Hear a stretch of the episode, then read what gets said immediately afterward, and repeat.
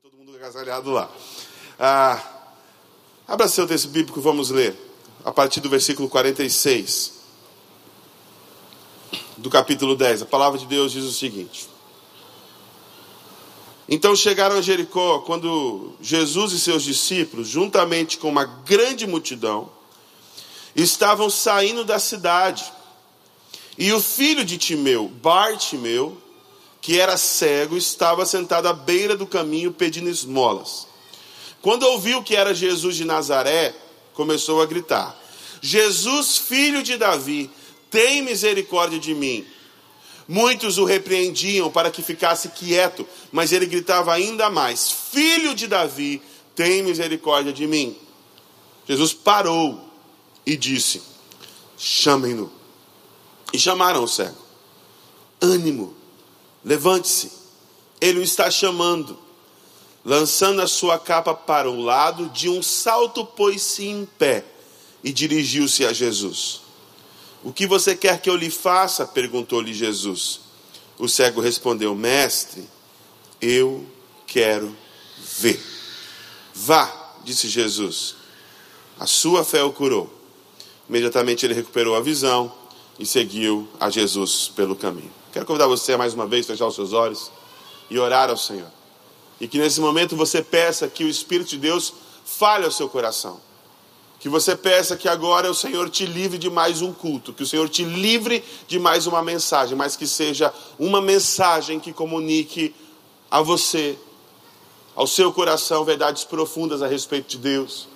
E que você seja estimulado pelo Espírito Santo do Senhor a ser transformado. Senhor, eu te peço que nesta noite a tua palavra encontre os caminhos mais escuros de nossa alma, trazendo luz onde precisamos ser iluminados e trazendo transformação onde nós mais precisamos ser transformados.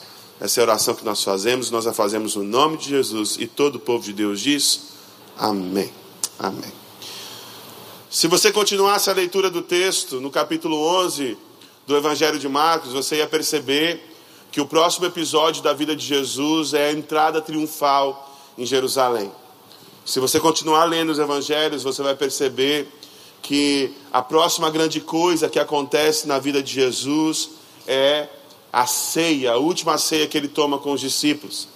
E se você continuar a leitura do evangelho, você vai ver que depois da ceia, Jesus é entregue por Judas, ele é traído por Judas, é entregue nas mãos ah, dos judeus que, os, que o entregam nas mãos dos romanos e Jesus é crucificado. Ou seja, Jesus está a caminho do seu propósito. Jesus está caminhando para a sua entrada triunfal em Jerusalém. Entrada triunfal essa onde as pessoas o reconhecem como rei, onde as pessoas o aclamam como rei. Jesus está no ápice do seu ministério. Ele está no ápice da sua fama, ele está no ápice da sua popularidade. O texto diz que grandes multidões o seguiam. Jesus estava cercado por muitas e muitas pessoas. Aquela altura, Jesus era alguém de muito destaque naquela região. Está na sua fase mais popular, onde mais pessoas estão o acompanhando. Então, Jesus é alguém famoso, Jesus é alguém compromissado, Jesus é alguém que tem um compromisso inadiável à sua frente. E é nesse contexto que nós encontramos um cego. É nesse contexto que nós encontramos um homem que clama a Jesus. No meio daquela grande multidão, um homem levanta a sua voz e grita pelo Senhor. Mas quem é esse homem? Nós sabemos quem é Jesus. E todos sabiam quem era Jesus. Jesus estava sendo amplamente conhecido naquela época, mas quem é o homem que clama? Do homem que clama nós não sabemos muita coisa, nós sabemos sequer o nome dele, porque Bartimeu não é o nome dele. O texto diz que ele era filho de Timeu, e o prefixo Bar significa em hebraico justamente isso: filho de Timeu. Ou seja, ele é uma pessoa sem nome. é alguém que é conhecido pelo seu pai. Quem é esse que está gritando? Rapaz, não sei não, só sei que ele é o filho do Timeu. Mas qual o nome dele? Não sei, filho de Timeu, Bartimeu, filho de Timeu. Esse homem é um Zé Ninguém. Ele é um mendigo. Ele é um homem que ele é definido pela sua deficiência. Não apenas ah, o texto não cita o nome dele, dizendo tão somente que ele é o filho de Timeu, Bartimeu, como o texto diz que ele é o cego. Esse homem, ele é definido pela sua deficiência. Então, esse homem que é um mendigo, definido pela sua deficiência, sem nome, largado às margens da sociedade, é o homem que clama pelo Rei dos Reis, por Jesus, o grande Rabi, o conhecido por todos. E enquanto ele faz isso, todo mundo manda ele calar a boca. As pessoas chegam para ele e falam assim: Cara, para, você está incomodando o homem, você está incomodando o mestre, para de ficar gritando. É óbvio que ele não vai te atender. Olha para você, cara, você é um cego, cara, você é um mendigo. Está aí, sentado à beira do caminho, você acha que Jesus vai ter tempo para parar e olhar para você? Se enxerga, cego. É mais ou menos isso que as pessoas estão dizendo para Bartimeu. Ô Bartimeu, se você fosse alguém importante, por exemplo, se você fosse um centurião, um homem de posição e de status elevado, talvez Jesus pararia e conversaria com você. Se você fosse um rico cobrador de impostos, talvez Jesus quisesse ficar na sua casa, mas você, cara, é mendigo, cala a tua boca. Fica quieto, Zé Ninguém. O mestre não tem tempo para você. Ele não vai te ouvir.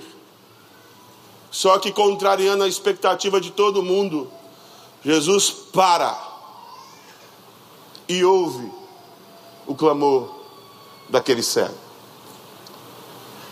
Na nossa vida, muitas vezes, nós nos sentimos como esse cego. Deve ter se sentido.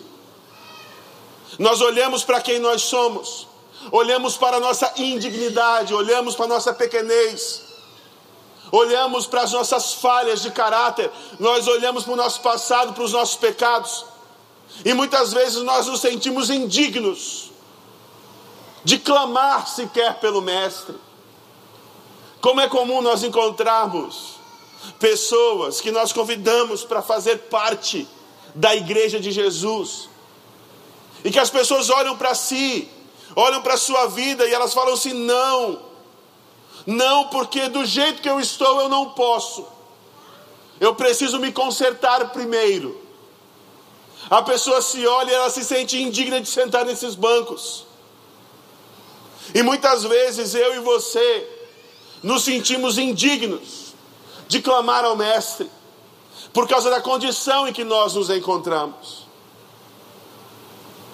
Só que nesta história de Jesus, nós aprendemos que por mais indigno que nós sejamos, por menores que nós sejamos, por mais falhos que nós sejamos, por mais deficientes que nós sejamos, quando nós clamamos, o Senhor ouve o nosso clamor. Não importa quem você seja, não importa a sua história, não importa por onde você tenha andado, não importa o que você tenha feito. Ouse clamar ao Senhor. Ouse levantar a sua voz e chamar pelo nome de Jesus. Porque quando Ele olha para você e para mim, Ele não nos olha pelas lentes das transgressões, mas Ele nos olha através da cruz que nos redimiu, que pagou um alto preço, que nos comprou e nos lavou e nos purificou de toda injustiça. Aquele homem se sentia indigno.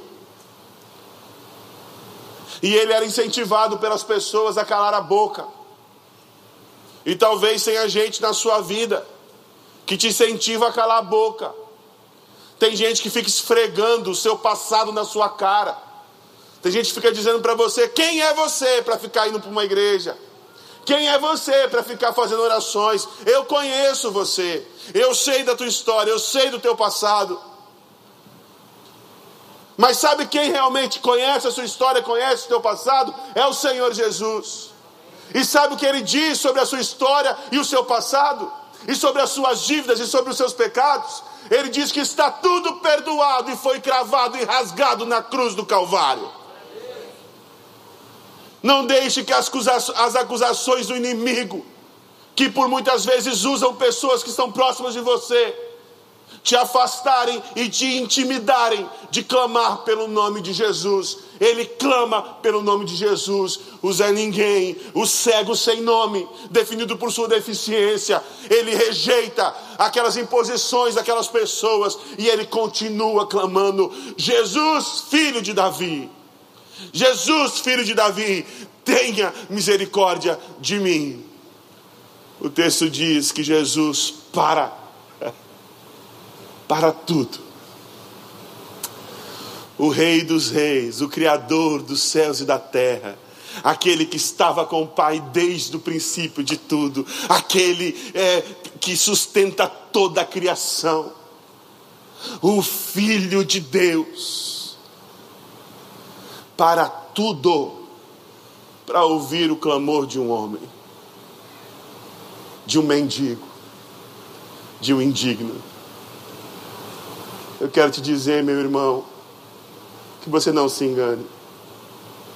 Apesar de Deus ser esse ser todo-poderoso, Criador de tudo e de todos, de infinito poder, esse Deus é o Deus que não te chama na multidão, mas te conhece pelo nome. Mesmo que as pessoas não saibam o teu nome, aquelas pessoas não sabiam o nome de Bartimeu mas Jesus o conhecia pelo nome. Assim como Jesus te conhece pelo nome. Ele não te trata na multidão, ele te trata na individualidade.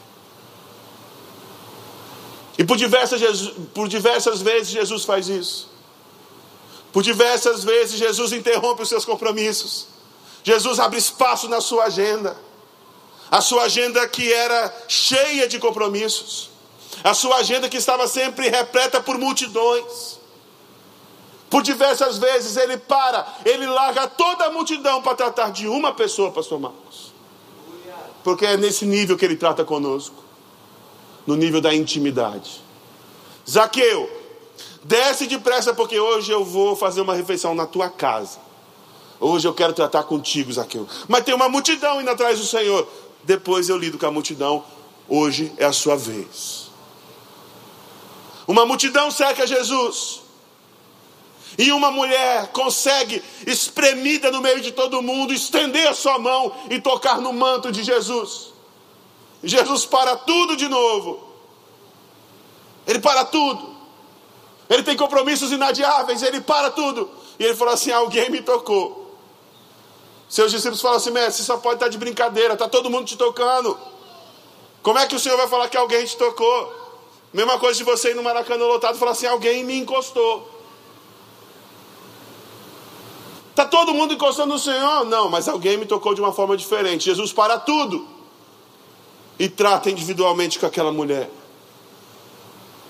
E aquela mulher que tinha um fluxo de sangue, uma hemorragia, que não cessava há anos, recebe o trato individual do Deus Todo-Poderoso, Criador dos céus e da terra.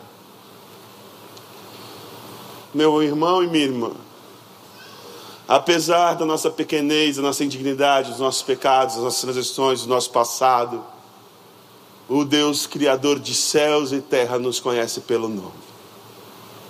Ele sabe quem é você, Maria. Ele sabe quem é você, Jorge. Ele sabe quem é você, Marcos. Ele sabe quem é você, Gabriela. Ele sabe quem é você, Jéssica. Ele sabe quem é você, Jennifer. Ele sabe quem é você, Isaías, José. Qual seja o seu nome, ele te conhece pelo nome. Eu falei hoje pela manhã.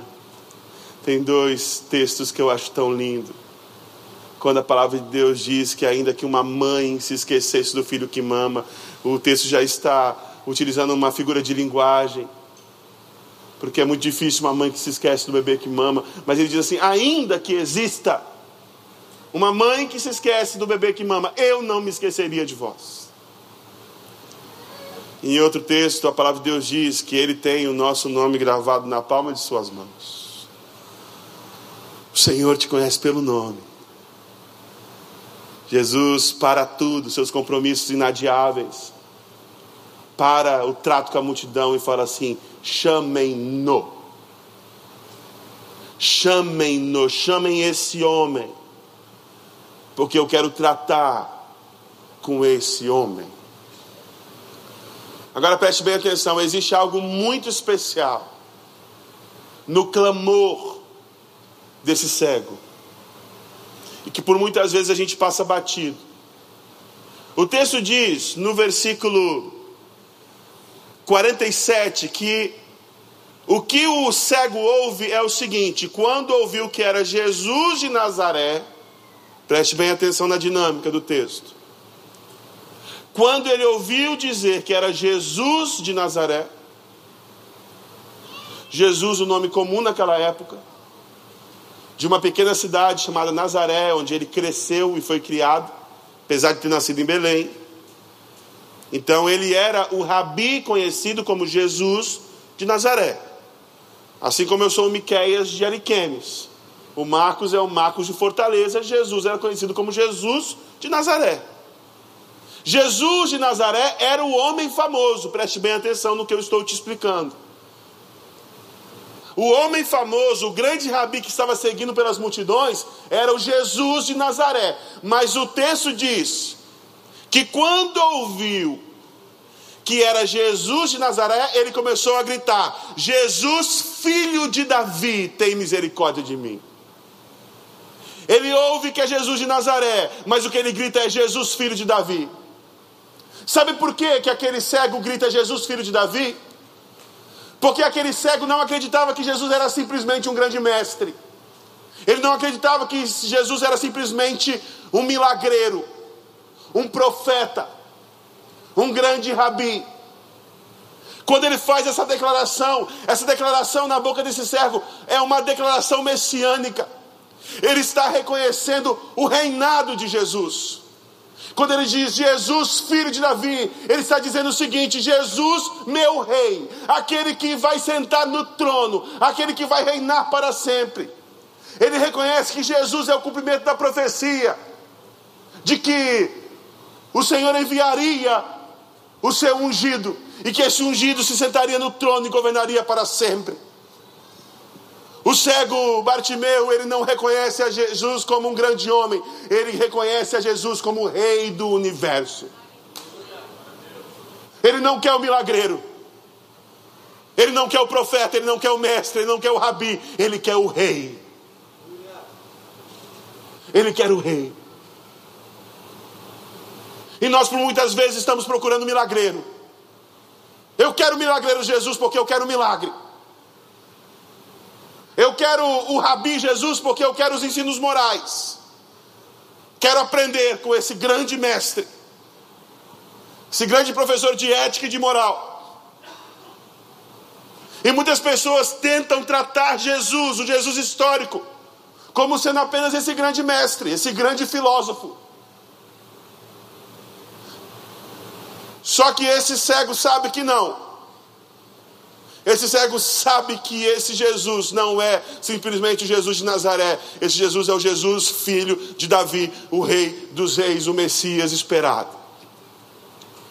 Eu gosto de uma frase de C.S. Lewis, quando ele diz o seguinte: das duas, uma.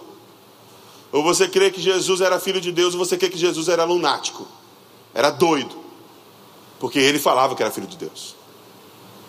Não existe meio termo.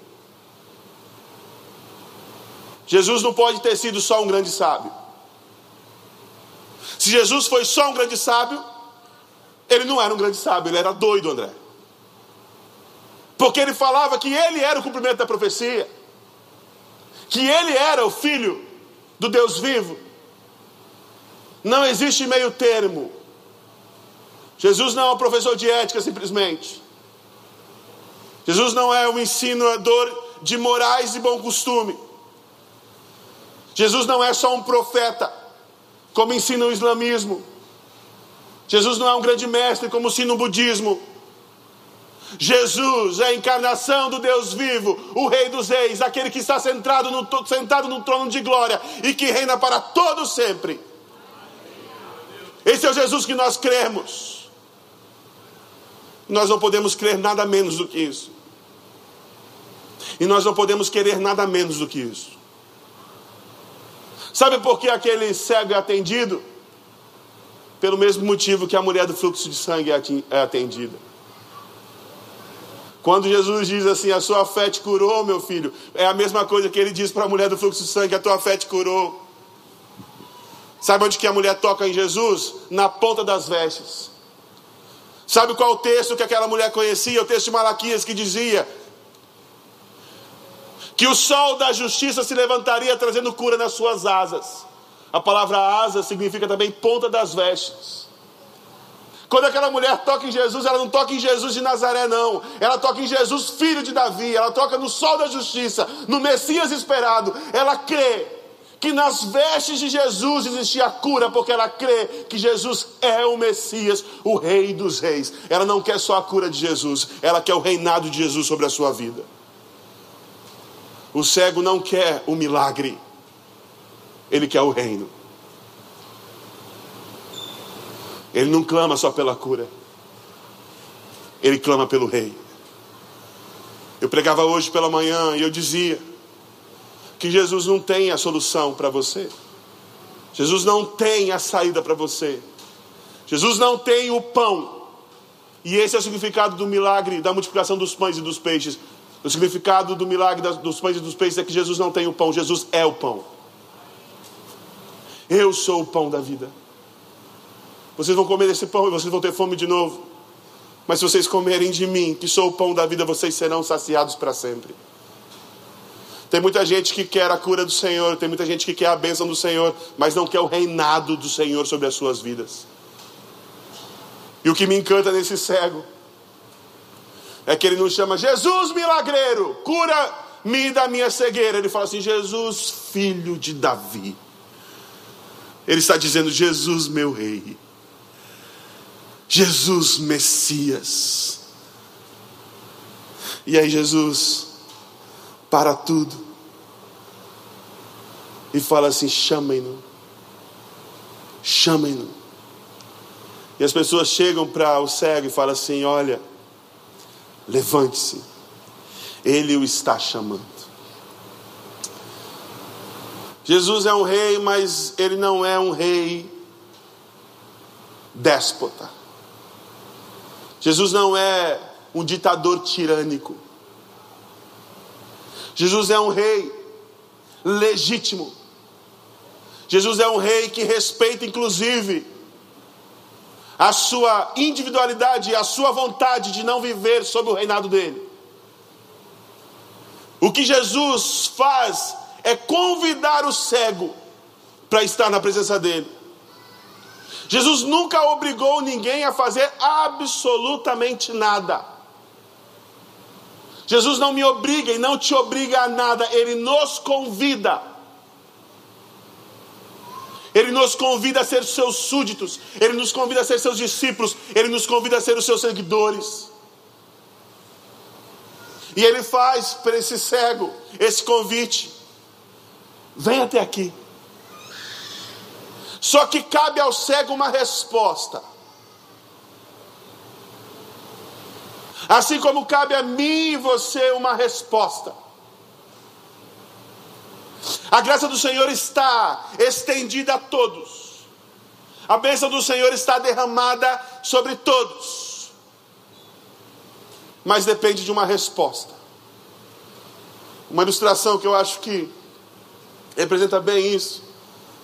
Vocês sabem, vocês já ouviram falar em algum momento da minha boca que eu tenho um cachorrinho chamado Otinho. E eu amo muito o Otinho. O Otinho é meu cachorrinho querido. E uma vez eu fiz uma casinha pro Otinho. E eu fiz uma casinha bem bonitinha para ele, bem confortável. Uma casinha maravilhosa. E ele nunca entrou na casinha. Ele escolheu viver fora da casinha. A graça do Senhor é essa casa maravilhosa. A graça do Senhor é esse presente inigualável que está à sua e à minha disposição. E a pergunta é: você quer entrar e viver debaixo dessa graça? Você prefere continuar dormindo no chão, do lado de fora? Jesus faz o convite para aquele cego: vem, vem. E algo extraordinário acontece. A forma como esse cego responde é maravilhosa.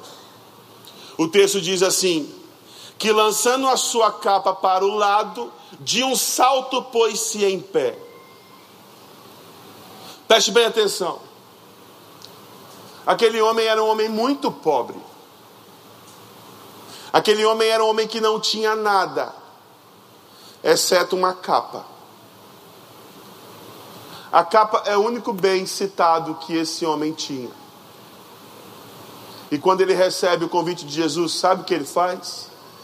Ele lança aquilo que ele tinha de maior valor. Ele não se importa, porque para ele a única coisa importante nesse momento é atender ao chamado do Mestre. Aquele homem não se apega a absolutamente nada quando ouve o convite do Mestre. Levante-se, ele está o chamando. De um salto pôs-se em pé, lançando a sua capa. Muitos de nós têm dificuldade de entrar na casa da graça porque não quer abrir mão de algumas coisas. Porque quando nós dizemos sim para Jesus, nós dizemos não para diversas coisas. E muitos de nós se apegam a coisas que na verdade estão nos trazendo destruição. Eu lembro de ter visto uma vez um documentário sobre uma armadilha que eles armam para macacos. Eles colocam uma cuia, e nessa cuia eles colocam um coquinho. Um coquinho que o macaco gosta muito. E quando o macaco enfia a mão no coquinho, no, na cuia, ele pega o coquinho mas ele enfia a mão assim, e quando ele pega o coquinho assim, a mão não sai, a mão fica presa. Tudo que o macaquinho precisa fazer é soltar o coquinho para se livrar daquela armadilha. Mas sabe o que o macaquinho faz? Ele se apega no coquinho. Ele é capturado e ele é morto. Tem gente que está segurando o coquinho aqui. Tem gente que está se apegando àquilo que justamente o está matando. Tem gente que já ouviu o chamado do Mestre. Tem gente que já sabe o que deve fazer. Tem gente que já sabe qual é o próximo passo, mas não dá o passo porque não quer abrir mão. Está apegado demais. Eu não sei o que o Espírito está falando no seu coração, mas se você está entendendo abra a mão. E abra a mão. E não deixe que nada, absolutamente nada, nem ninguém, te separe do teu propósito, te separe do chamado do Mestre. É lindo o desprendimento que esse cego tem. Você fala assim: é só uma capa. Abrir mão de uma capa é fácil. Abrir mão de uma capa quando a capa é tudo que você tem é difícil, porque é abrir mão de tudo que você tem. E muitos de nós temos dificuldade de abrir mão. E aí o texto diz que, lançando a sua capa para o lado, de um salto pôs-se em pé. Ele chega diante de Jesus e Jesus faz uma pergunta uma pergunta interessante para o cego. Ele faz assim: ele pergunta, o que quer que eu te faça? O que você quer que eu te faça? Pergunta de Jesus parece uma pergunta boba, né? Que raio de pergunta é essa para um cego? Mas a pergunta de Jesus é uma pergunta importante. Porque Jesus quer provar realmente o que se passa no coração daquele cego. Porque preste bem atenção, por mais difícil que fosse a situação que aquele cego vivia, aquele cego tinha uma vida estabilizada. Ele tinha uma certa estabilidade.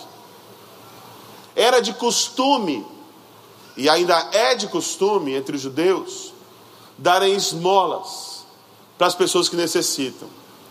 Então, por mais que ele não tivesse tanto, ele tinha o suficiente para viver. Ele tinha o seu ponto ali, ele tinha a sua capa, ele tinha o seu sustento. Ser curado implicava numa mudança radical de vida. Aquele cego não poderia mais mendicar, ele teria que agora arranjar uma profissão. Aquele cego não poderia mais ficar à beira do caminho, ele teria que mudar radicalmente a sua vida. Então, antes de fazer essa mudança radical, Jesus pergunta para ele: O que você quer? E ele responde: Eu quero ver. E aí, ele é curado. Agora, uma coisa interessante acontece na história anterior a essa, no mesmo capítulo 10 de Marcos. Jesus faz uma pergunta muito parecida com a pergunta que ele faz para o cego. Ele chega para o cego e pergunta: O que você quer que eu te faça? Assim como ele faz a pergunta para Tiago e João, os filhos de Zebedeu. No versículo 36, eles chegam para Jesus pedindo algo para Jesus e Jesus pergunta para eles: O que vocês querem que eu lhes faça? Ele pergunta para Bartimeu: O que você quer que eu te faça? Ele pergunta para Tiago e João: O que você quer? O que vocês querem que eu te faça? O cego Bartimeu fala assim: Eu quero ver. Tiago e João falam assim: Eu quero sentar à sua direita e o meu irmão quer sentar à sua esquerda no seu trono celestial. A um, Jesus atende, a outro, não. Porque Jesus não tem compromisso de atender todos os meus pedidos e todos os seus pedidos. Prestou atenção no que eu falei? Jesus não tem compromisso de satisfazer todas as nossas vontades. Jesus não é aquele que veio para nos mimar e nos estragar. Jesus aquele que veio para que nós crescêssemos. E para nós crescermos, muitas vezes, Ele nega os nossos pedidos. Porque muitas vezes nós não sabemos pedir. E o próprio texto bíblico diz que nós pedimos mal. Muitas vezes pedimos a Deus coisas que nós não precisamos. Muitas vezes nós pedimos a Deus coisas que estão contrárias à Sua vontade. E Deus não vai te atender. E quando Ele diz não a isso, Ele diz não por causa que Ele ama você. Ele diz não por amor. Muitas vezes nós ficamos chateados com as respostas de Deus. Muitas vezes nós ficamos indignados, a gente esperneia, a gente grita, a gente briga. A gente fala assim: ah, mas eu orei, orei, orei, orei, orei, orei, orei, e Deus não me respondeu. Ele te respondeu sim. Como não? Te respondeu. E a resposta dele foi não. E esse não é expressão de amor. Porque quando ele diz sim para você, ele está dizendo: Eu te amo, meu filho, e isso vai ser uma bênção na sua vida. E quando ele diz não para você, ele está continuando a dizer que ele te ama e que aquilo não seria bênção na sua vida. Ele faz a mesma pergunta, Tiago e João. E Bartimeu, a um ele dá, a outro não, porque ele não tem compromisso em atender todas as minhas vontades e todas as suas vontades. Ele tem compromisso de nos tornar semelhantes a ele. Para que isso aconteça, muitas vezes, a nossa vontade precisa ser provada. Para que a nossa vontade encontre a vontade do Pai. Para que nós recebamos o sim de Jesus. O que quer que eu te faça? Ele diz assim: Eu quero ver. Eu quero sair da miséria que eu estou. E algumas pessoas estão vivendo na miséria há tanto tempo que se acostumaram a viver na miséria. Algumas pessoas vivem uma situação de opressão tão grande que não conseguem se enxergar em liberdade. Algumas pessoas estão tão escravizadas pelo pecado que elas não conseguem se enxergar livres. É como se estivessem presas. E as portas das cadeias tivessem se abrido. E elas deliberadamente dissessem: não. Não. Porque muitas vezes nós temos medo daquilo que por nós é desconhecido. Quando a desgraça é tudo que você conhece, quando a miséria é tudo que você conhece, quando a prisão é tudo que você conhece, a liberdade te bota medo. O novo de Deus para você pode te botar medo. Mas preste bem atenção. A liberdade é sempre melhor que a prisão. Por mais que você esteja acostumado à situação que você está vivendo, por mais que você esteja adaptado com a prisão que você está vivendo, o Senhor tem para você libertação. E a libertação é sempre melhor que a prisão.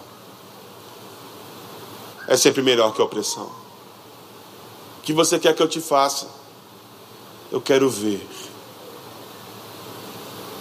Jesus queria curá-lo.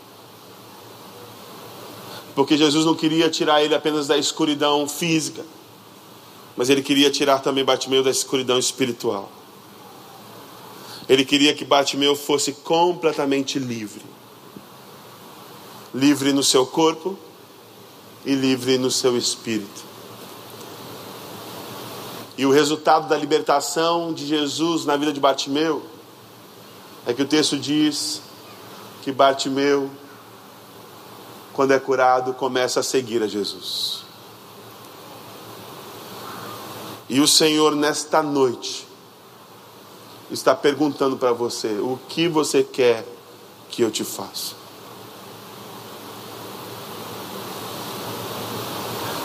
O que você quer que eu te faça? Talvez você esteja vivendo no sepulcro. Talvez você esteja vivendo morte na sua vida. E o Senhor está hoje estendendo a mão a você e querendo transformar este sepulcro em vida. Ele quer transformar túmulos em jardins. Ele quer transformar pranto em dança. Ele quer transformar terra seca em terra fértil. Ele quer transformar traumas em fonte de cura. Ele quer transformar a sua graça na verdade, Ele quer transformar a sua história de desgraça em graça.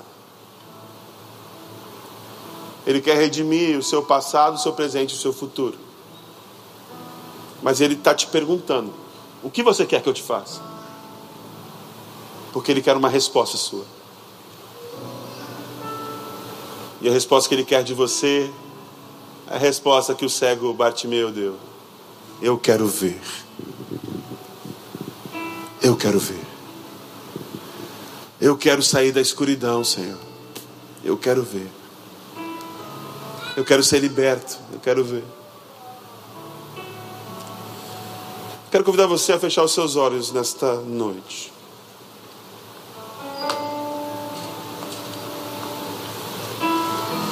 Eu não sei o que que o Senhor tem falado ao seu coração. Mas se ele tem falado alguma coisa com você, você precisa respondê-lo.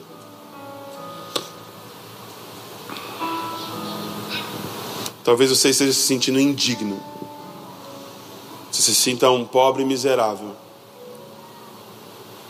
Por causa daquilo que você já viveu na sua vida. Por causa dos seus erros, seu passado, seus pecados. Por causa do que as pessoas têm dito ao teu respeito. Mas saiba que existe um Deus todo-poderoso que ouve o teu clamor do jeito que você está, com a história que você tem. Basta que você erga a sua voz e clame a Ele. Assim como aquele cego clamou. Mas preste bem atenção. Jesus não quer ser só seu milagreiro, não. Jesus não quer ser apenas o seu mestre, Jesus não quer ser o seu professor. Jesus quer ser o rei sobre a sua vida, porque é isso que ele é, o rei. A história de Jesus é a história de como Deus se tornou rei. Como ele se tornou rei sobre tudo e sobre todos, e de como ele quer se tornar rei sobre a sua vida. O que você quer que eu te faça? Jesus está perguntando. Quer continuar vivendo do seu jeito? Você quer viver debaixo do meu reinado? Quer continuar vivendo de acordo com a sua vontade? Ou quer viver de acordo com os meus propósitos? Quer continuar preso, vivendo na miséria, vivendo na escuridão? Ou você quer ver a luz? Você quer ser liberto? Você quer ser transformado? Que você quer que eu te faça? Eu sei o que Deus quer fazer com você. É a mesma coisa que Ele quer fazer comigo. Ele quer te curar, Ele quer te restaurar, Ele quer te transformar, Ele quer te libertar, Ele quer te salvar. Essa é a vontade dele, mas qual é a sua, hein? O que você quer que eu te faça?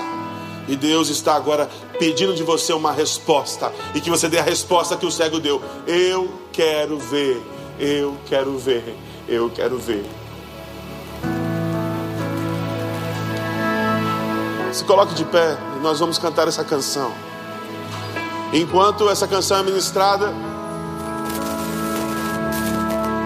que você dê uma resposta agora à pergunta de Deus: O que você quer que eu te faça? Vamos cantar.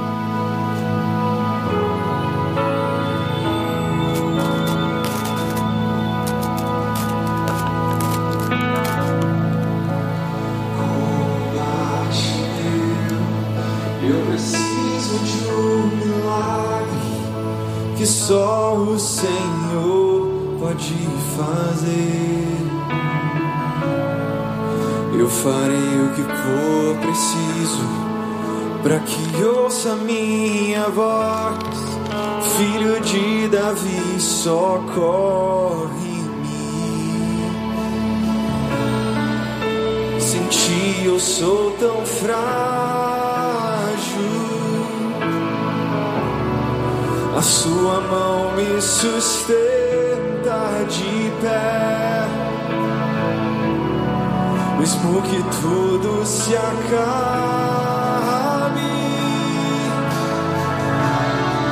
ainda me resta a fé. Cante isso que eu não posso fazer, tu pode. O que eu não posso fazer, tu pode. A mudança. Mudança que eu preciso, tu pode.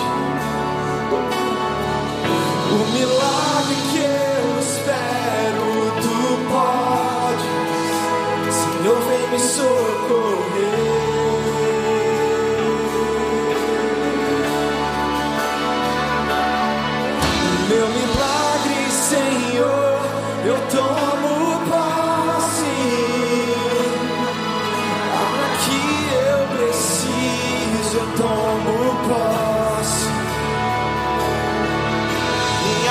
Peça ao Senhor, eu tomo posse. Abra as mãos para receber. Cante mais uma vez, como Bartimeu. Como bate meu, eu preciso de um milagre que só o Senhor pode fazer. Eu farei o que for preciso para que ouça minha voz, filho de Davi, socorre-me. Sem ti eu sou tão frágil. A tua mão, A tua mão me sustenta de pé. mesmo que tudo, Mesmo que tudo se acabe,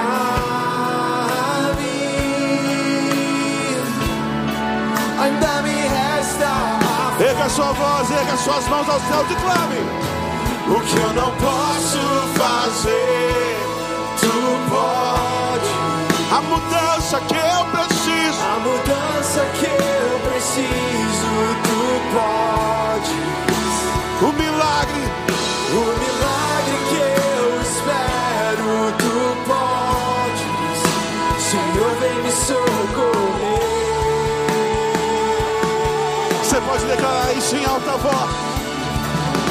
O meu milagre, Senhor,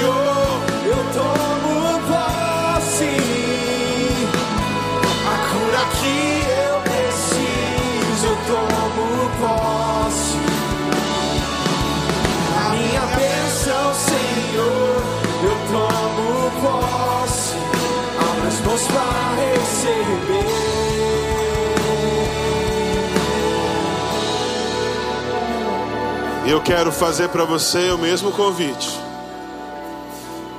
Se você está na escuridão e precisa de ver, você que está vivendo numa situação de prisão e de miséria, e você entende que você precisa ser tocado pelo Senhor, você entende que você precisa ser transformado pelo Senhor.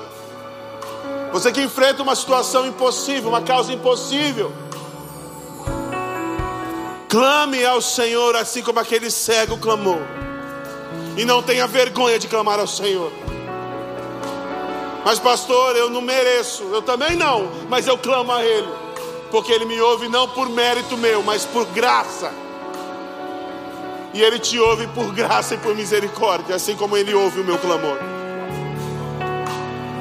Então você que hoje tem um clamor, eu quero te convidar a estender as suas mãos para o céu. Se você tem um clamor, só você que tem um clamor. Se você não tem um clamor, não precisa não. Mas se você tem um clamor agora, levante as suas mãos para o céu e clame ao Senhor. Jesus, filho de Davi, declare o reinado de Deus sobre a sua vida. Declare a soberania de Deus sobre a sua vida.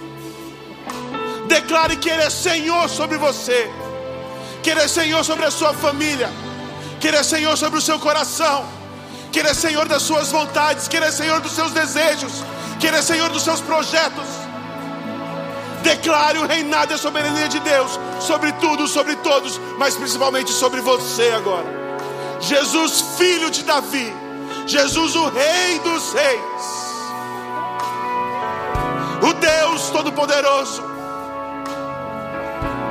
Tenha misericórdia de mim, clame ao Senhor. Tenha misericórdia de mim. Senhor, eu quero agora clamar por cada um dos meus irmãos e irmãs que levantam a sua voz e levantam as suas mãos, porque reconhecem que tu és o Senhor dos senhores, que tu és o Rei dos reis, que o trono é teu, que o Senhor está assentado num alto e sublime trono, que o Senhor governa sobre tudo, sobre todos, que o Senhor tem o poder nas tuas mãos.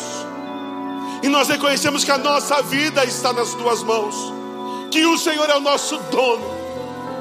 E nós colocamos diante do Senhor nosso clamor agora.